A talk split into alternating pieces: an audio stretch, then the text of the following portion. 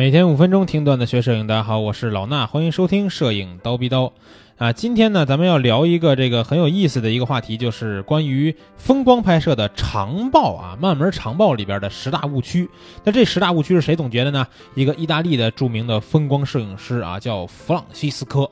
然后他其实是这个一个工程师，但是呢，他拍的很多这种长曝的海景的这么一个风光片呢，是非常的漂亮。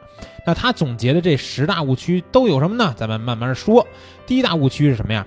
防抖系统设置为开启状态，这是很多朋友在这个拍摄的时候都遇到了一个问题啊。拍完以后觉得，哎，照片为什么是虚的呢？其实就是因为你把防抖系统给开开了。因为咱们拍风光的时候呢，都是把它放在脚架上面拍这种慢门，对吧？脚架提供了相对很稳定的这种状态以后，你如果还开着防抖系统，就会对你的照片这个。呃，清晰度造成一定的影响，所以说呢，在拍这种慢门的时候，一定要把防抖给关上，把镜头的防抖给关上。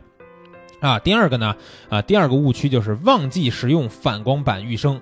那在单反相机里边呢，光线会通过镜头，然后被反光板反射到取景器当中，然后我们按下快门的一瞬间，这反光板会收起来，然后让光线直接投射到感光这个传感器上。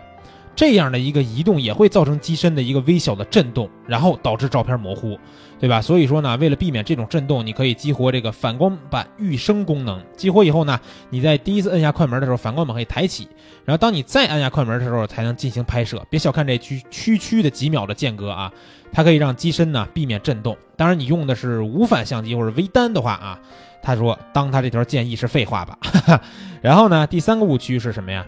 因为囊中羞涩而没有使用渐变滤镜，他说在一种一些情况下吧，只用一片这个中灰密镜啊，就是说这个中灰密度镜，就是 ND 镜啊，就能得到一些想要的慢门效果。但是呢，有很多很多的情况下都需要用中灰渐变镜来保持曝光的平衡，比如天地之间的这个光比很大的这种情况。那如果你用的是一个呃圆形的拧上去这个 ND 滤镜，对吧？你可能觉得说使用这个 GND 就是这个中灰渐变镜呢，唯一的方式就是后期 PS 了。但是他说你错了，你完全可以用手抓住滤镜，并且放在镜头前面。然后呢，他的意思是什么呀？就是摇黑卡，对吧？不光是用 ND 滤镜，你拿一张黑卡，或者是拿我原来还拿一个钱包摇过黑卡啊，就是我自己钱包，我也没带黑卡，或者是你就找一张黑的纸。啊，不反光那种纸就可以了，都可以摇黑卡。那摇黑卡是具体怎么摇呢？听一下之前的刀逼刀节目啊，高老师应该给大家讲过的。其实摇黑卡呢，就可以达到这种 GND 渐变的这种效果啊。所以说，千万别不使用这个。就算你没钱买，你也不要说我就等着后期 P，是吧？你完全可以前期拍摄的时候摇黑卡，达到一个渐变的效果。然后呢，第四个错误的误区是为了延长曝光时间，把光圈设置到 F 二十二，就是很多镜头的最小光圈嘛。它这个。呃，其实很简单，对吧？你要想减小光圈，你就能获得更长的这个曝光时间。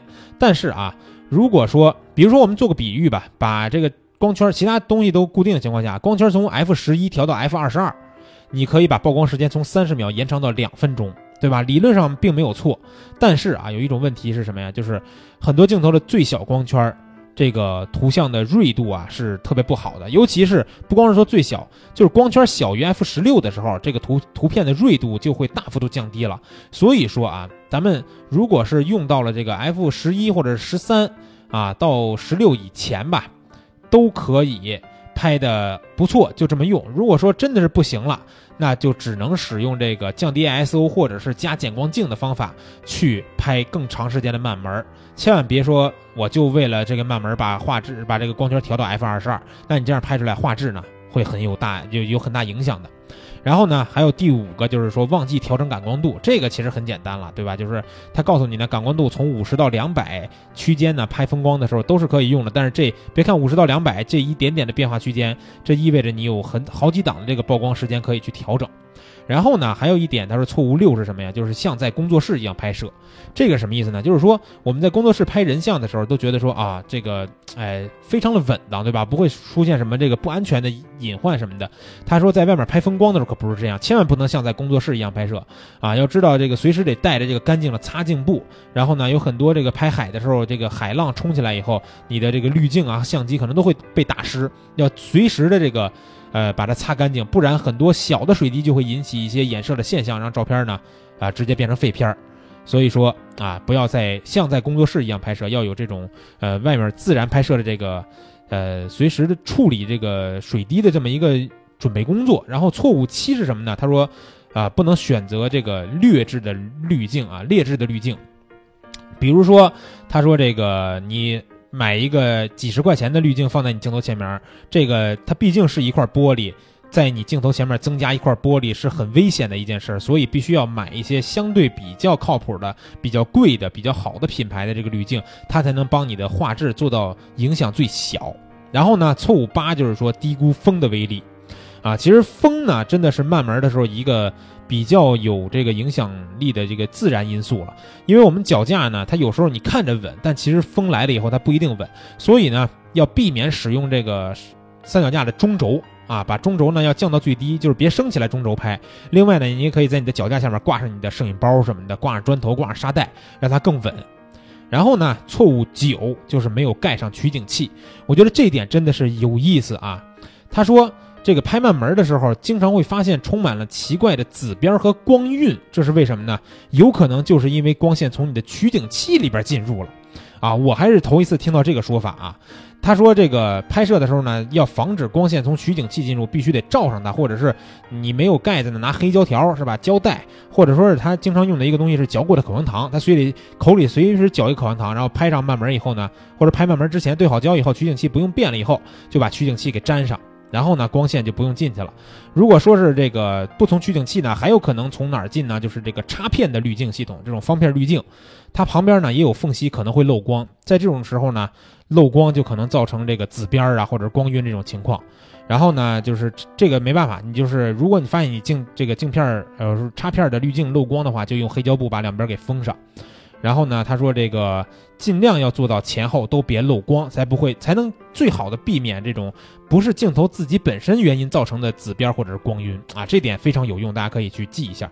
最后一个啊，这个错误十就是轻信滤镜厂商，他说他。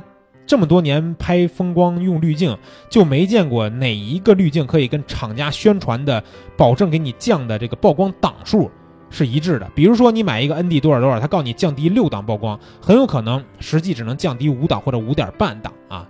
你这个呢，就是简单来说，你自己去试一下曝光，别跟人家跟你说降低六档曝光，你这个之前拍好了以后你也不试光，你搭上滤镜直接降六档曝光就拍。是吧？这几个就是一个不理智的选择了。那今天呢，咱们说了这个意大利摄影师弗朗西斯科总结的十个拍风光慢门的一个误区，希望呢对喜欢拍风光的朋友都有帮助。今天的节目内容就是这些，明儿早七点咱们不见不散。